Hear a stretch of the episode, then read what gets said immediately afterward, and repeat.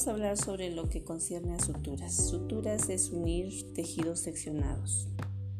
Para esto vamos a utilizar suturas interrumpidas a nivel de piel. En suturas interrumpidas nosotros hacemos el uso de materiales no absorbibles.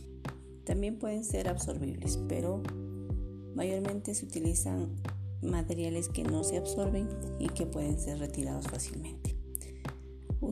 Estas suturas utilizan varias hebras para cerrar la herida. Cada hebra se anuda y se corta después de la inserción. Proporciona un cierre más seguro.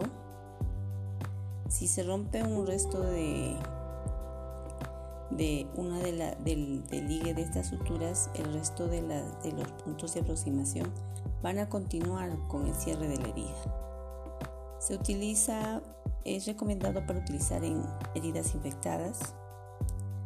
Este, estos puntos deben ser repartidos uniformemente a lo largo de la herida.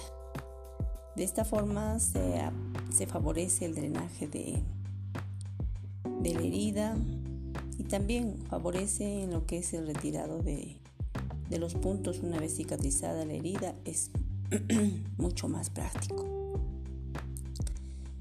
Eh, puntos simples interrumpidos se usan prácticamente para afrontar piel y bordes de heridas que, estén, que no tengan cavidad.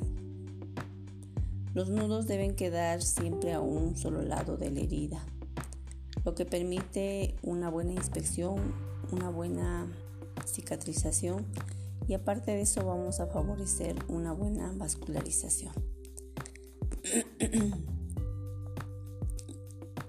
Estos puntos se utilizan en heridas infectadas que nos favorece la, la buena evacuación, el buen drenaje de todo el contenido purulento que puede existir en estos tejidos.